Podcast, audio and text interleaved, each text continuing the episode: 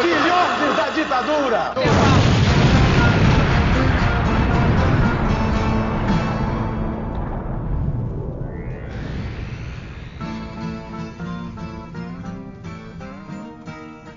Você sintonizou na rádio Metamorfose. Aqui quem fala não é o camarada Hidalgo, aqui é a Júlia. Esse é um programa especial em que a gente vai falar dessa semana sobre o Cine BH, a 15 edição do Cine BH. E como é um programa especial, a gente tem convidados especiais e comentaristas especiais. Então fica aqui com a gente nessa pauta, porque a gente vai pegar cinema e vigilância, que é o tema do festival, para falar um pouco sobre isso e desenvolver nessa conversa. E como vocês sabem, né, episódio especial é episódio especial. Bem, aqui comigo está a nossa cientista política de sempre, Laís Vieira. Dá um oi para os nossos ouvintes, Laís. Olá, pessoal. Como vocês estão? Espero que todo mundo bem, sobrevivendo a essa distopia diária aqui no Brasil. Vamos que vamos para esse programa especial. E, como é um programa especial, temos um comentarista especial aqui também. Lucas Wagner Nunes é cineasta e crítico de cinema. De vez em quando ele escreve algumas coisas para o jornal. Lucas, dá um oi aqui para os nossos ouvintes. E aí, pessoal, tudo bom? Como vão vocês? É um prazer estar aqui de novo, comentando junto com o pessoal do Metamorfose. E vamos que vamos, que hoje o papo vai ser bom. E para conversar com a gente nesse programa especial, que spoiler, vão ter outros programas especiais, a gente trouxe o curador da mostra, Pedro Butcher. Pedro, você pode se apresentar para os nossos ouvintes? Claro. Obrigado, gente, é, pelo convite. É, meu nome é Pedro Butcher, eu sou crítico de cinema, pesquisador é, e curador da mostra Cine BH, e, enfim, entre, outras, entre outros malabarismos que a gente faz. É, e estou aqui para conversar com vocês sobre o festival desse ano, com muito prazer. Que legal. E bem, vamos para a pauta então, né? Mais rapidinho aqui, antes da gente entrar no programa de hoje, eu quero convidar vocês a conhecer a nossa página na Benfeitoria, que vai estar linkado no post. Lá você pode dar uma olhada como a gente está fazendo para poder agariar fundos para manter o jornal funcionando. Então, se você quiser ajudar o JM e o nosso podcast Rádio Metamorfose, dá um clique no link e dá uma olhada lá nas doações que podem ser feitas mensalmente para o jornal. Elas vão de 10 reais ao mês até 100 reais. E é, com isso vocês conseguem manter o jornal aqui funcionando. Então dá uma olhadinha no link e de volta para o programa. O tema de hoje é cinema e vigilância, que é, não por acaso, o tema da 15ª Mostra de Cinema de Belo Horizonte. E a gente vai falar especificamente sobre uma das mostras dentro do festival e também falar um pouco sobre o festival, que é a mostra Forensic Architecture, que é um, um grupo é, que faz filmes e usa do audiovisual é, para poder, bem, digamos que demonstrar situações e fatos que aconteceram que é, tem alguma relação com infração aos direitos humanos e eles usam isso para poder demonstrar, aprofundar dentro desses fatos, né?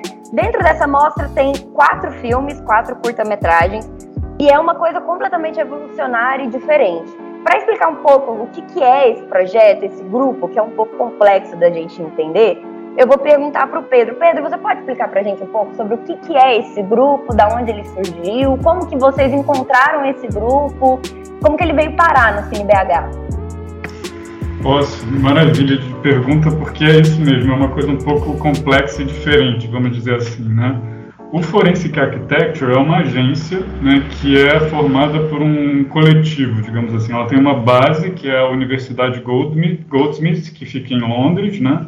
Ela surgiu, esse, esse coletivo, barra agência, surgiu por volta de 2010, 2011, a partir de uma iniciativa é, de um professor de arquitetura, o Eyal Weisman, é, e de alguns de seus orientandos, mas não só, de outras pessoas que orbitavam ali em torno da faculdade de arquitetura, mas que vinham de outras áreas, como cineasta, gente que trabalha com artes visuais, né, cineastas, digamos, sendo desdobramentos dos cineastas no mundo de hoje da imagem digital, é, cientistas políticos, é, arque, arqueólogos, né, um monte de gente de várias áreas, antropólogos, é, e eles passaram a eles passaram a desenvolver, digamos assim, a, a arquitetura num um, um desdobramento da arquitetura é, inspirados na arque, arqueologia forense, né, que seria arqueologia forense, por exemplo, foi é, todo o trabalho feito com exumação de corpos é, de desaparecidos da ditadura militar, quando isso foi possível, para, é, para trazer evidências de que houve execução política né, durante a ditadura militar, por exemplo. Né? Então, foi um trabalho desenvolvido na América Latina com muita força. E a ideia da arquitetura forense é, é você faz, realizar investigações. Então, digamos assim, os filmes não são o objetivo primeiro desse grupo, né? Os filmes são uma das consequências, uma das formas como essas investigações se, se fazem, se apresentam para o mundo. E não é só, só através de filmes, né? Desses curtas, desses vídeos, o que quer que a gente queira chamar dessas obras audiovisuais. Então, eles não têm, assim, esse formato que a gente está acostumado, né? Uma equipe, direção, elenco muito menos, eles também não são propriamente documentários. Eles são assinados, por exemplo, por um pesquisador, um investigador principal, digamos que é alguém que conduz essa investigação, e por toda uma equipe é, de é, especialistas e também é, especialistas em tecnologias, porque eles vão usar metodologias as mais diferentes possíveis. Né? Qual é a lógica deles? É, e por que trabalhar com arquitetura? Porque eles estão, eles estão trabalhando o espaço, né, a construção do espaço, o espaço é como um espaço de expressão dos poderes, digamos assim, que agem sobre o mundo. Eu tô, gente, eu não sou do forense, então eu tenho que fazer um esforço assim para tentar traduzir o que eles fazem. É, eles fazem investigações longuíssimas, né? muito longas, que em geral se debruçam sobre crimes contra os direitos humanos ou contra o meio ambiente e contra as duas coisas, porque em geral essas coisas estão relacionadas. Vou dar um exemplo por, né, dos filmes que, que a gente está exibindo. Tem um que se chama Se o Ar Tóxico é um Monumento à Escravidão, como o derrubamos. Né?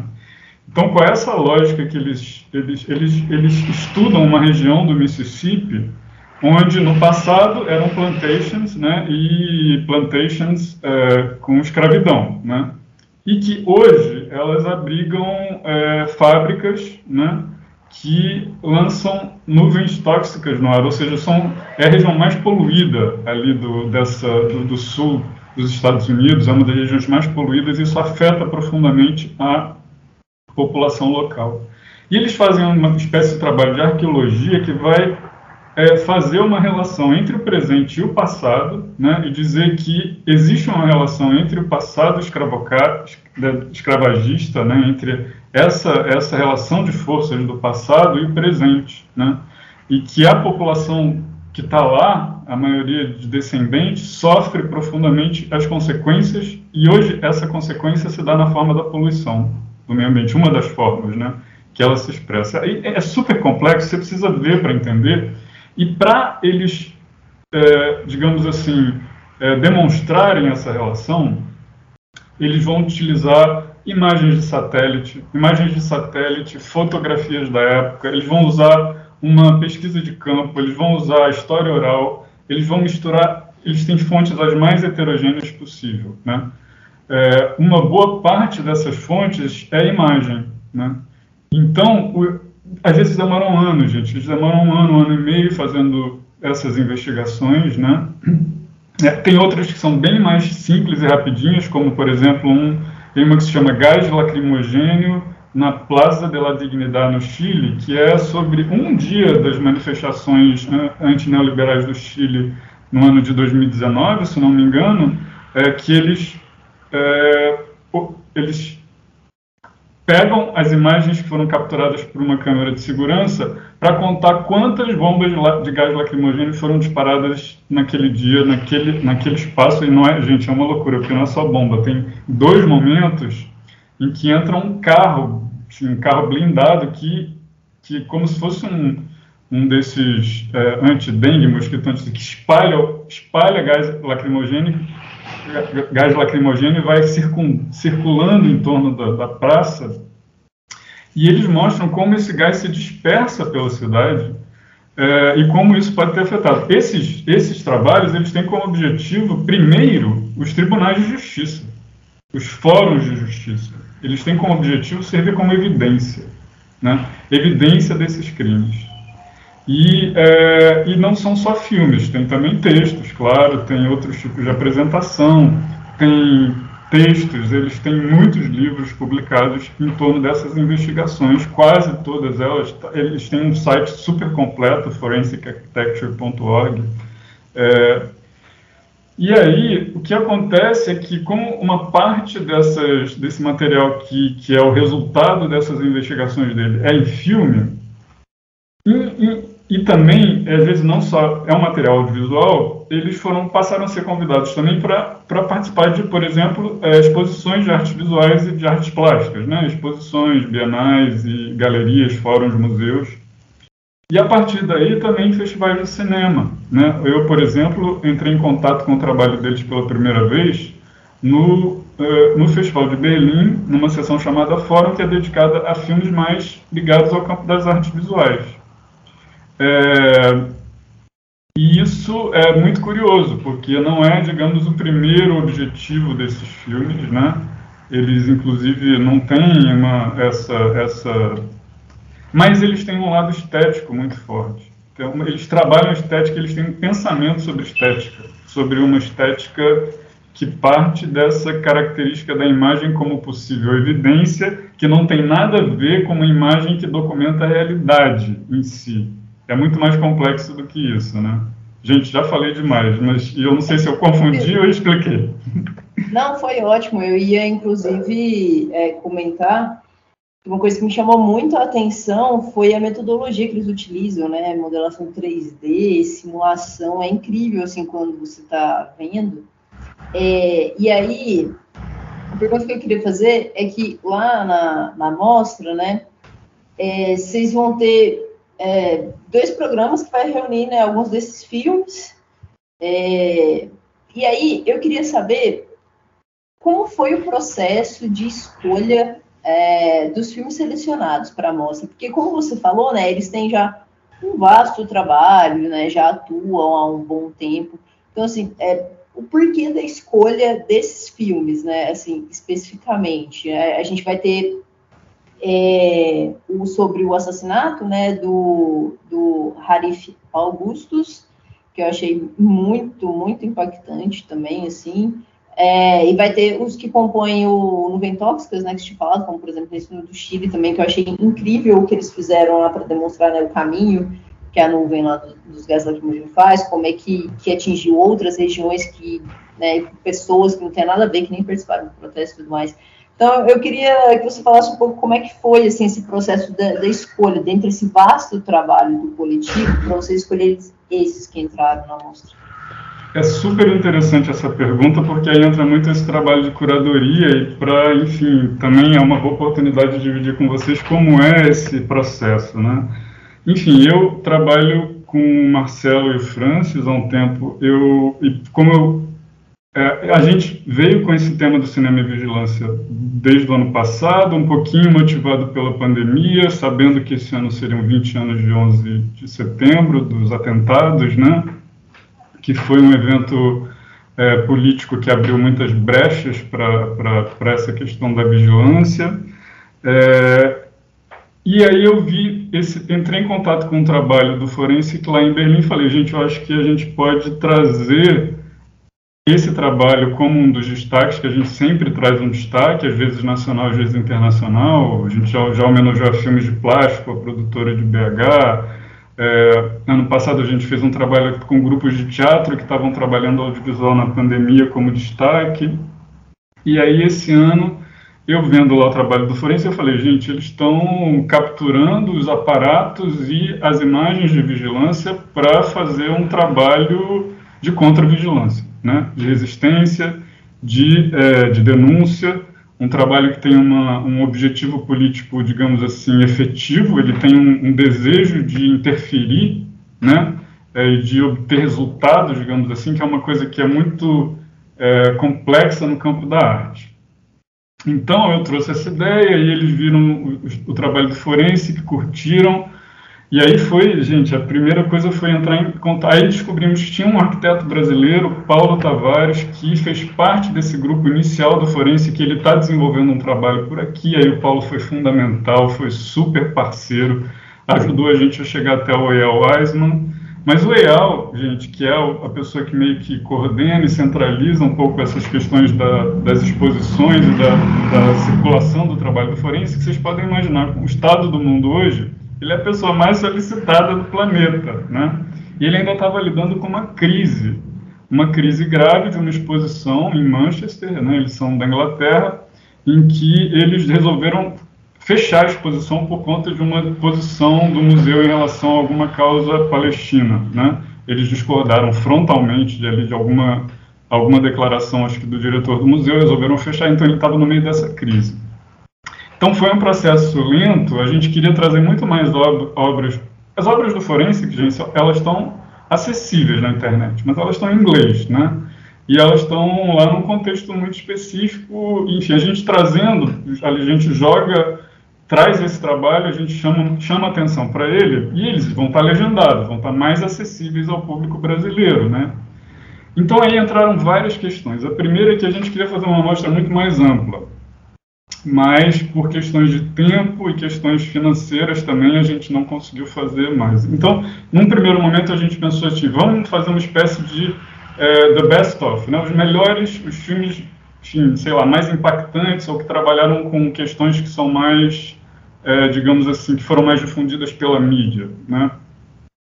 Então eu fiz uma proposta e com meus parceiros aqui, com colegas, a gente falou, ah, esse aqui, esse aqui, esse aqui, tem um filme sobre é, imigrantes, um naufrágio de um barco de imigrantes, tem um filme sobre isso, um filme, uma coisa é, mais panorâmica, né? E o EAL falou, olha, eu acho ok é, mas eu é, sugiro é, que vocês pensem em recortes temáticos um pouco mais, um pouco mais fechados. Eu falei, claro, faz sentido.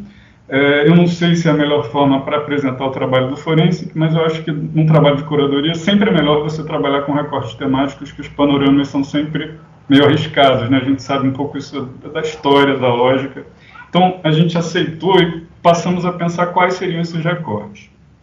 Então, a gente viu ali, aí com o diálogo com o Eyal, que foi muito duro, gente, porque ele, por causa de, por, pelo fato de estar ocupado, demorava muito a responder, com razão, e não era falta de interesse, ele sempre dizia, gente, desculpa, não é? E, e entrou a Elizabeth, que é assistente dele, para ajudar em vários pontos também. Ela falava, gente, o Eyal está não sei onde, ele não está podendo responder, tenho paciência, a gente tendo paciência, chegando cada vez mais perto da data do festival, desesperado. Por isso que a gente acabou reduzindo para dois programas e com dois recortes, dois temas a partir de trabalhos que eu acho que são trabalhos muito sofisticados, talvez mais sofisticados que, que o Forensic tenha feito. Né? O, o, o The Killing of o assassinato do Harris Augustus, na verdade, eram vários filmes sobre essa, essa é, temática. Isso eu estou um pouco é, frustrado, porque no site não ficou tão claro, isso no catálogo está mais claro, isso é um programa que se chama Fração de Segundo. Né? E tinha outros trabalhos do forense que são semelhantes a essa questão, né? porque a fração de segundo é, é o argumento utilizado pela polícia em geral como forma de justificar os assassinatos. Né? E que, é, que, em geral, né, tem muito é, como alvo a população negra e que é, são sempre a justificativa. Ele não tinha, né, a, a, o policial não tinha outra opção, né? E, e, eles fazem uma super dissecação desse, desse, dessa, dessa questão usando as fontes mais heterogêneas possíveis. Né? E é, eram outros filmes também, mas aí a gente resolveu concentrar nesse The Killing of Harriet Augustus, que na verdade são seis pequenos filmes que juntos dão esse, digamos, média-metragem de 50 50 minutos e poucos, né? 50 minutos. E aí cada, cada segmento trabalha, né? É, são é, dia, dia, minuto, segundo, milissegundos, que é quando ele, né? É o, segmento que, que vai ali na, na fração de segundo de fato, né? Para dissecar esse episódio e termina com anos, que é uma reflexão mais histórica. É, e o outro conjunto de filmes é um conjunto de, de, estudos que estuda justamente as nuvens tóxicas, né? E como é, e aí tem essa coisa da metodologia que você mencionou que é muito incrível porque é, e aliás gente no catálogo do festival que está disponível para quem assistir um debate ou, ou solicitar tem ele não está ainda disponível no é, mas é mais para incentivar o pessoal a participar do festival no fim de cada debate, e os debates que estão lá no YouTube, aparece um QR Code que você pode baixar o catálogo. É, no catálogo, por exemplo, tem uma relação do, dos, dos é, das, das, metodologias que eles usam, né, dos, que eles usam para cada investigação, para as investigações, pelo menos, que a gente está mostrando. Então, é, no, a gente tem três filmes, três é, vídeos, filmes, ou, que que você, como você quiser chamar, né, é, no Nuvens Tóxicas, que falam sobre essa produção de, de, de, de, de nuvens tóxicas, de fato, né, por, pela poluição, pelo gás lacrimogêneo, é, por, por, bombas. É, e, e, são três estudos bem fascinantes. Assim. Um deles é esse que eu falei, se o ar tóxico é um monumento à escravidão, como derrubamos. Tem o do Chile e tem um que é uma espécie de resumo, se chama Cloud Studies, que é, resume assim, qual é a lógica do, do Cloud Studies. Então a gente chegou nesses dois programas, que são meio que sínteses, e eles também são recortes específicos é, de trabalhos do Forensic. É, apesar de, por exemplo, do primeiro trabalho que eu, que eu vi foi um trabalho sobre um naufrágio de imigrantes no Mar Egeu, que foi documentado por uma artista visual que estava com uma câmera, é, ela estava com uma câmera à prova d'água, então ela gravou praticamente tudo, né? E além disso também usam imagens de satélite, câmera de segurança, é, para fazer essa espécie de reconstrução do naufrágio e mostrar como, na verdade, é, a polícia, né?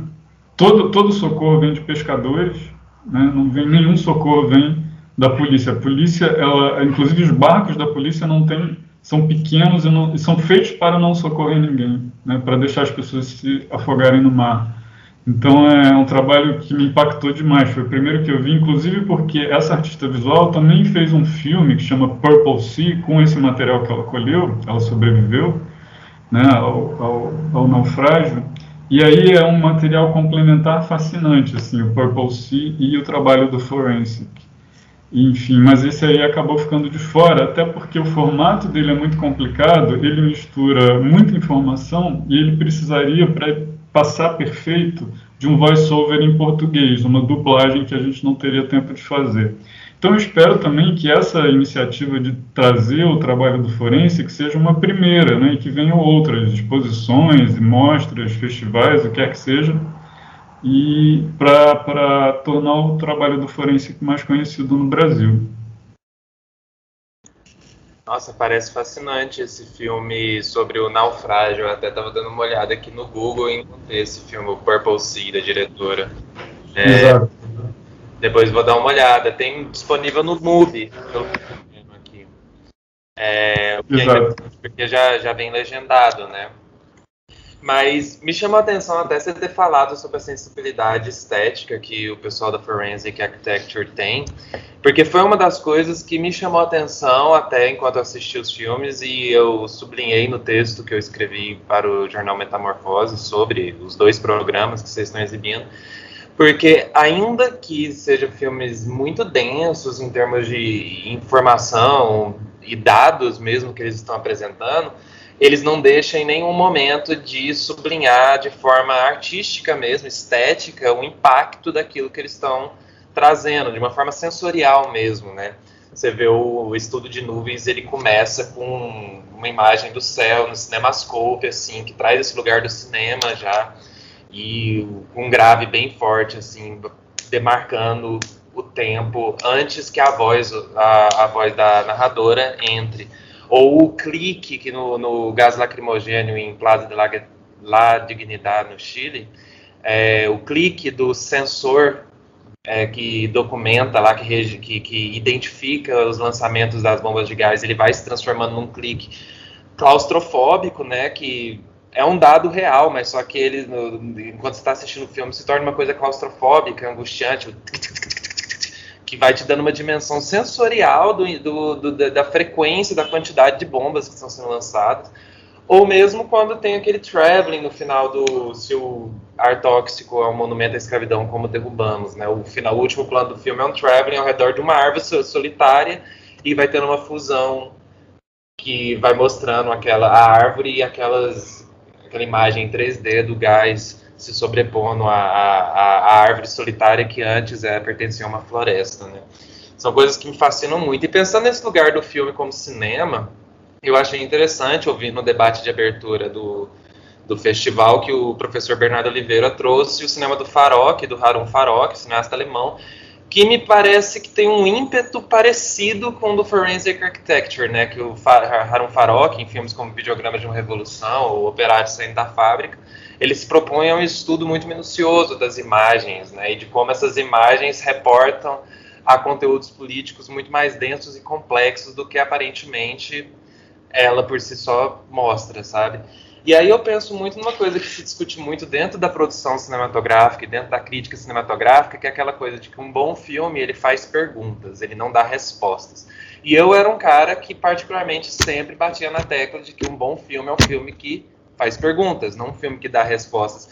Mas é fascinante que se você observar o Forensic Architecture, até pela região limítrofe que eles se localizam dentro do cinema, em conjunto com a arquitetura, com a arqueologia, com as artes visuais, etc., como ele é um, um tipo de produção que tem como objetivo dar respostas. Você pega o Se o Ar Tóxico o Monumento à Escravidão, por exemplo, ele dá a resposta. O último, uh, no, no, final do filme, a, a, narradora fala exatamente se o ar tóxico, ela responde a pergunta, a pergunta, né? Se o ar tóxico é um monumento à escravidão, apenas reparação ecológica pode derrubá-lo. Então, assim, é um, é um, tipo de produção, um cinema mesmo preocupado com, com dar respostas efetivas, o que tensiona toda uma geração de, de, de cinema que, que se vê um tanto quanto inat, é, inativa mesmo em relação à realidade por pensar, pô, como filmes podem realmente mobilizar as pessoas, né? Não é mais aquele ideal do Glauber Rocha de que o cinema convoca a revolução. Mas ao mesmo tempo é a primeira vez que eu encontro um ímpeto no cinema com que tem objetivos tão específicos de gerar respostas. E eu queria que você falasse um pouco mais desse ímpeto, dessa coisa de, como você mesmo disse, né, são filmes que têm um desejo de interferir, de atingir objetivos. Como se dá esses, esse, esse atingir objetivos de forma factual na realidade concreta? Queria que você falasse um pouco disso. Lucas, caramba, porque a sua pergunta ela mexe num, numa questão que me move há muito tempo e é um dos motivos de eu ter assim sido tão enfático na, na, na importância de trazer o forensic para uma para uma para um espaço assim no Brasil principalmente de hoje. E aí eu tenho, por coincidência, eu acabei de diminuir aqui a tela do Skype e, e para achar um negócio que eu tenho aqui no meu desktop que é uma frase que quando eu li nunca me saiu da cabeça, muito, alguns anos atrás, numa exposição. E aí, Lucas, acho que isso é uma questão da arte, né, como um todo, assim, e de uma certa ideia do que é a arte, né? E é uma, uma, uma, foi uma exposição que teve sobre arte contemporânea colombiana aqui no Rio de Janeiro, na extinta finada Casa Daros, que foi um, uma coisa meio utópica, não sei se vocês ouviram falar, teve um grande museu de arte contemporânea latino-americana aqui, de uma fundação suíça que durou alguns anos, né? É, foi naquele momento meio que utópico do Rio de Janeiro, perto de Copa do Mundo, tudo que ruiu, né? E hoje em dia a gente está com esse Rio de Janeiro assim, né? Eu sou aqui do Rio, gente, então é, né, tão dominado pela milícia, o Rio que o Rio que, que é o responsável por esses, né, por esse horror em parte, enfim, Bolsonaro é daqui, eu, enfim, é o nome que a gente, o Voldemort, né, o nome que a gente não gosta de pronunciar. E aí, enfim, mas foi nesse momento, voltando um pouco para cá, eu vou até ler aqui: a arte é impotente, a arte não conserta nada, a arte não pode solucionar problemas, a arte não pode devolver a vida a ninguém, a arte não pode remendar a realidade, e eu creio que o que define a arte é a sua carência de poder. É aí onde reside a essência poética da arte na carência de poder. Essa frase da Doris Salcedo ficou muito na minha cabeça porque é, é, toda essa exposição é muito impressionante. Era uma exposição incrível, incrível sobre arte contemporânea colombiana e dava para ver que era uma exposição de artistas, era uma exposição extremamente política, né? de artistas que estavam meio que é, sufocados assim e, de uma realidade que, que não muda nunca, que é a realidade da Colômbia e da, da, da FARC, né? enfim, das FARC, do, dessa questão lá da violência, etc, etc. E que até, né, recentemente, enfim, eu não, é, é, é ridículo isso, né? A gente sabe muito pouco da realidade latino-americana que eu, infelizmente, não acompanho como deveria também o que, o que se passou e o que tem se passado lá. Mas o fato é que essa frase ficou muito na minha cabeça e eu acho o trabalho da Doris Salcedo incrível. E eu acho que isso que ela essa essa essa frase dela que é muito que se considera arte né é, que, que tem uma espécie de é, mesmo a arte política né ela precisa se definir por essa carência de poder por essa digamos essa essa impotência total diante da realidade. Isso para eu vi ali que aquela arte colombiana era muito em função disso. Uma arte que poderia ser é, é uma expressão dessa impotência, sabe? De, de, de, de um cansaço diante de, das coisas não mudarem nunca, né?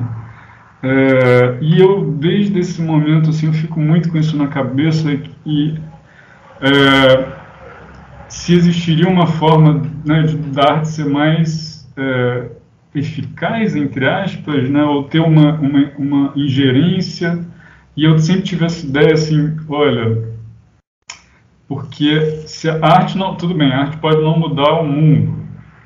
E não, e não talvez não deva ser um objetivo da arte mudar o mundo, mas eu acho que é evidente, né, que toda arte é política, sempre vai ser. É, e digamos assim que se a arte não muda o mundo, ela pelo menos muda a sensibilidade, né? Não, há, não, não haveria outra forma de você de você outra chave de trabalho da arte em que a sensibilidade, essa mudança de sensibilidade não fosse uma coisa assim, digamos, individual, mas pudesse agir num campo outro que não fosse, digamos, uma sensibilidade individual. Enfim, Luca, é uma coisa que ficou muito na minha cabeça e tal. E, e aí tem uma coisa que às vezes você vê um documentário e fala achar ele incrível, mas fala, ah, mas ele é muito careta, então ele não pode estar nesse campo do ele parece feito para televisão, e eu até entendo isso, né? Mas é, isso, na verdade, também está refletindo essas, essas concepções do que a gente acha que a arte deve ser, né? É, e aí, quando eu vi o trabalho do Forense, que eu não digo assim, longe de dizer que eles meio que responderam para responder a sua pergunta, que eles responderam a minha pergunta, não. Mas eles apontaram um caminho, né? E eu não estou dizendo que toda arte precisa ser como é o forense, pelo contrário. Eu não estou dizendo também, talvez, que, que o que o forense faz é exatamente arte, né? mas ele tem uma dimensão estética. Né? Arte, aliás, é um, como diz um amigo meu, é um conceito do século XIX ou XVIII, né, gente? Então, a gente precisa também trabalhar com outros. Também não é muito meu campo, então eu, eu, eu tateio muito nisso, posso estar falando muita besteira. Mas o fato é que quando eu vi o trabalho do forense, que eu falei, cara, é incrível isso, porque é um trabalho que não tem como objetivo estar tá no museu, não tem como objetivo estar tá no cinema, não tem como objetivo estar tá no, no digamos, no fórum, no campo da arte, ele está no fórum. Outro, que é um fórum mesmo, né, um fórum da justiça, digamos assim, que exige uma legitimidade, e é incrível como eles trabalham isso. Né? Então, você apontou uma coisa incrível, porque, por exemplo, se você for observar do ponto de vista da narração, da opção como, como os filmes são narrados, né, eles têm essa voz onisciente, né, é uma voz fria quase, né, que vai é, servir de suporte ali para as evidências que estão vindo à tela. Mas na organização do som e das imagens, justamente como você falou, eles têm uma super preocupação estética. Além disso, eles têm uma visão, e isso está um pouco no texto do catálogo, muito mais profunda da estética que vai lá nos gregos, sei lá, tem o Eyal tem uma, uma coisa muito e ele fala, eu tenho duas, é, o, o, o forense tem duas dimensões estéticas muito importantes. Uma primeira é a materialidade da evidência e você trabalhar na materialidade. Então é o seguinte, toda matéria registra uma história, né? Esse registro, ele é a estética da matéria, digamos assim, né? É a forma da matéria. É a forma e é a forma com essa matéria é alterada ao longo do tempo. Então, é, ela é afetada pelo mundo, digamos, do tempo, da matéria. Então, é isso que é genial, eu acho, na, na, na concepção que ele tem de arquitetura, né? do espaço. É, então, e que esse espaço está ligado ao tempo. Então, por isso que muitas vezes, né? Então ele fala, uma mesa, uma superfície de uma mesa, né? A madeira, ela vai registrar coisas, né? Que não são visíveis. Por isso que o, o forense não está trabalhando com a imagem como uma, a imagem como evidência, não é a imagem documental, né? É, então, é, não é necessariamente aquilo que a imagem está mostrando, né? E aí vai precisar dessas técnicas para revelar o que está oculto na imagem, né? o que está oculto nesse, nessa materialidade que a gente está vendo a partir do registro da imagem, né? pela grafia lá. E né, a imagem é uma escrita, né? É, a imagem é uma escrita. Tudo isso são formas de escritas, né? digamos assim. É, é, de registro do som, de registro da imagem, primeiro numa película, agora num, num, num campo digital. E o digital realmente transforma tudo isso. Estou viajando, estou delirando, estou numa, numa. Enfim. Mas é isso aí, quer dizer, e eles trabalham, é, e aí ele fala que tem então esse, esse lado da, da estética, da materialidade, da, da evidência, né? E um lado da, da, da, exposição, de como esse material vai ser apresentado. E é aí que eu acho que é um trabalho incrível que você apontou de forma. E é muito diferente do, do é muito próximo, de fato, do Farok e muito diferente, né, também, porque o Farok, é, digamos, ele não tem esse objetivo de estar no tribunal, né? Então, ele também, digamos assim, é, ele poderia até estar no tribunal se fosse, digamos, um tribunal um mundo ideal em que, em que esses campos se tivessem mais próximos, né? O Farok seria mais compreendido, digamos assim. Em, em, o forense que ele precisa ser muito, de certa maneira, didático, né? O Farok ele é didático também, ele é incrível, ele, ele tem uma didática da imagem incrível, né? Mas digamos que se o Farok passar no tribunal, é, né, ele vai ser acusado de muitas coisas, ele vai ser acusado de, de ser de ser político, parcial, exatamente. Né? E o forense que lê tudo isso, mas ele precisa se apresentar como como é, como ele precisa desse, dessa questão de que o fórum primeiro dele é um tribunal, né? Ele precisa convencer.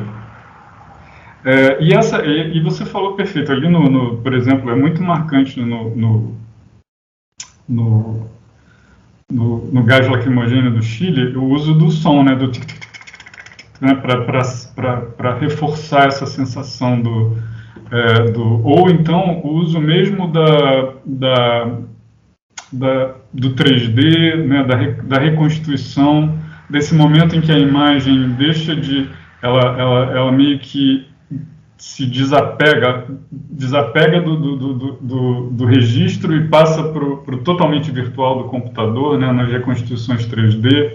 Eles fazem um uso estético disso muito inteligente e que dialoga com várias tradições do cinema, digamos assim, como você apontou também.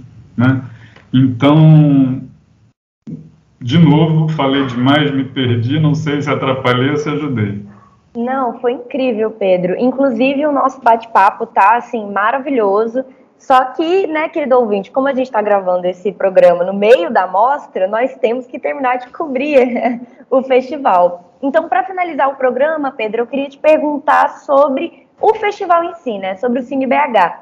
Por que, que vocês tiveram essa ideia de trazer o tema cinema e vigilância e como que vocês encaram isso como... Porque, assim, é, os, os, festivais brasileiros, principalmente os festivais de Minas Gerais, eles têm sempre temas muito fortes que têm relação com o que a gente está vivendo político e socialmente é, durante o período que o festival está passando, né? O que é muito interessante. E como que vocês relacionaram esse tema com o momento atual? Por que, que vocês escolheram justamente vigilância e cinema? E o que, que você pode falar para os nossos ouvintes também acompanharem além da mostra do Forensic?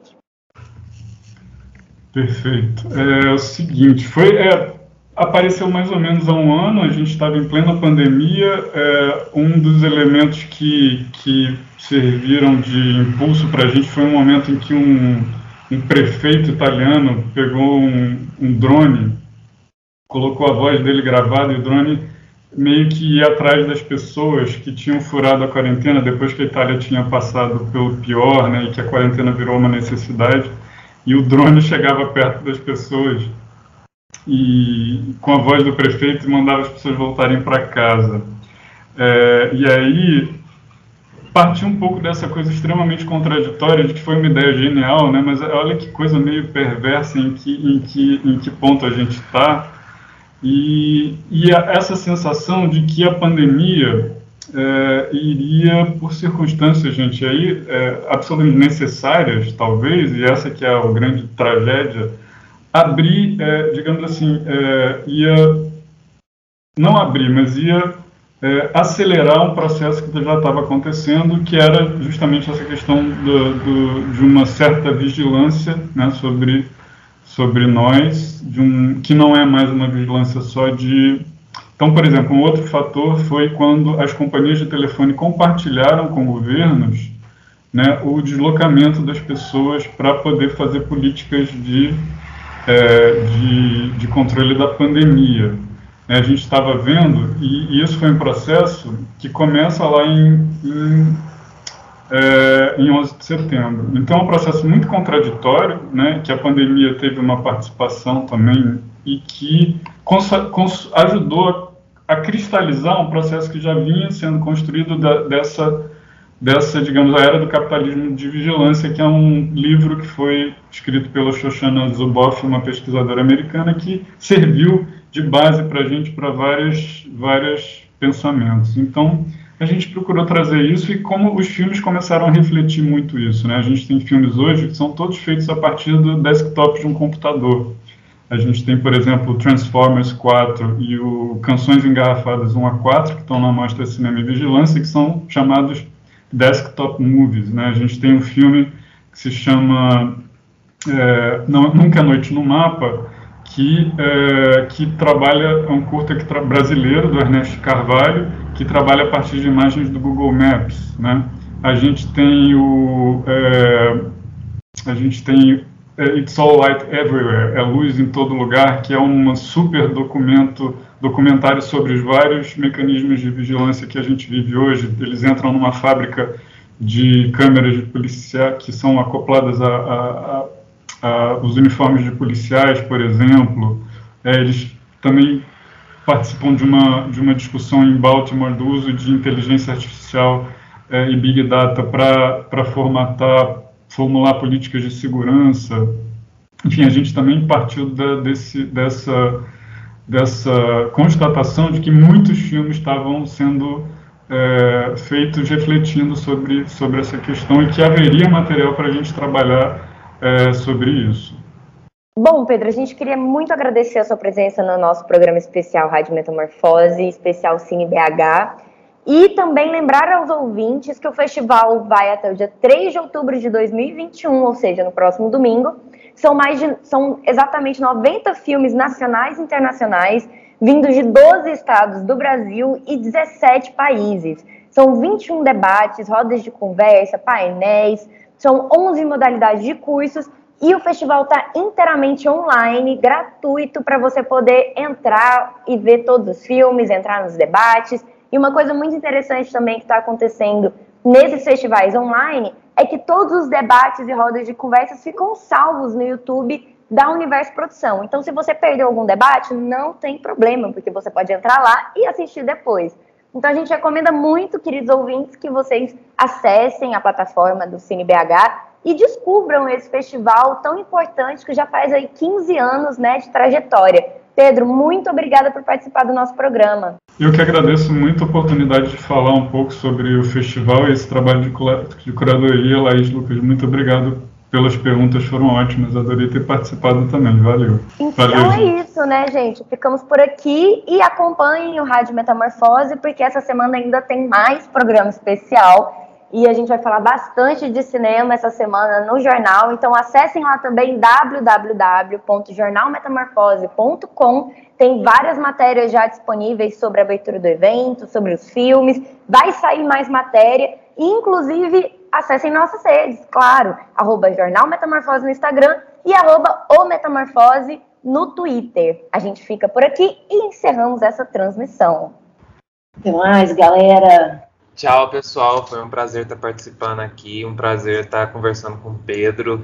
É, nem preciso dizer como a, o contato com Forensic Architecture foi uma coisa que bugou minha cabeça, então eu já sou muito grato por isso e pela oportunidade de conversar com o Pedro sobre esclarecer algumas das coisas que passaram pela minha cabeça enquanto assisti o filme.